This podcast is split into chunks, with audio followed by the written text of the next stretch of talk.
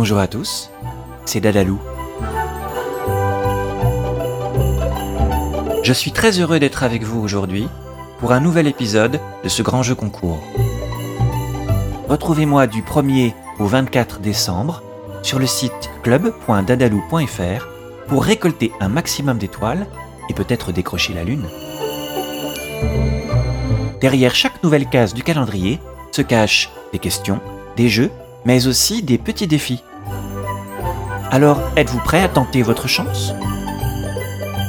Aujourd'hui, je vais vous parler des boules de Noël. Parmi les symboles de Noël les plus répandus, il y a bien sûr le fameux sapin de Noël. Et quand on pense au sapin de Noël, on imagine inévitablement les guirlandes et les boules de Noël. Mais d'où vient cette étrange tradition d'accrocher des boules dans un arbre? Rappelez-vous donc des paroles de la chanson. Quand par l'hiver bois et guérets sont dépouillés de leurs attraits, Mon beau sapin, roi des forêts, tu gardes ta parure.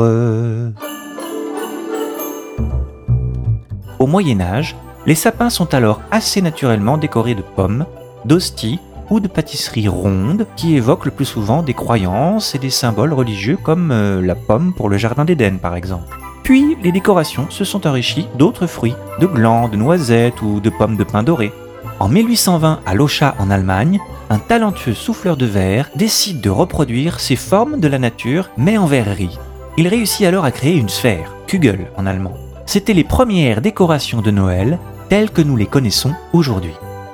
Les boules en verre ont une autre utilité. En effet, à cette période sombre et froide de l'année, on s'inquiétait de voir entrer dans la maison des démons ou des esprits peu recommandables. Il était donc d'usage de suspendre ces fameux kugels au plafond. Si la boule reflétait le visage de la personne qui la regardait, alors on était en présence d'un humain. Dans le cas contraire, il fallait craindre un esprit ou un démon. En 1858, dans les Vosges, une sécheresse historique prive les habitants de ces régions des fameuses pommes. Alors, pour éviter que les sapins de Noël ne se retrouvent sans décoration, un souffleur de verre de la verrie de Kotzenbrück fabriqua quelques boules de verre. Des boules colorées de rouge pour rappeler à la fois la forme et la couleur de la pomme. Très vite, la tradition s'installe. Pour réaliser ces fines boules en verre, il faut du sable fondu à haute température dans des fours au bout d'une longue tige. On obtient alors une espèce de pâte molle comme de la pâte à modeler. On peut donc lui donner la forme souhaitée grâce à des moules. C'est là que le souffleur de verre intervient. Il souffle le verre au travers de la longue tige pour le faire gonfler. Aujourd'hui, les boules en plastique remplacent généralement les boules en verre. On en trouve aussi en bois, en papier mâché, en polystyrène ou encore en sequin, une petite perle en forme de disque. Il existe aussi maintenant des boules high-tech qui peuvent changer de couleur grâce à des LED et de l'électronique je vous propose un petit atelier bricolage pour créer vous-même et très facilement vos boules de Noël en quelques minutes. Il vous faut du fil en laine de la couleur de votre choix, de la colle, un ballon de baudruche, des rubans ou du fil pour accrocher les boules au sapin. On gonfle d'abord un ballon de la taille d'une boule de Noël. Ensuite, on coupe 40 à 50 cm de fil de laine que l'on fait tremper dans la colle. Il suffit d'enrouler le fil autour du ballon dans tous les sens de façon à former une boule de fil.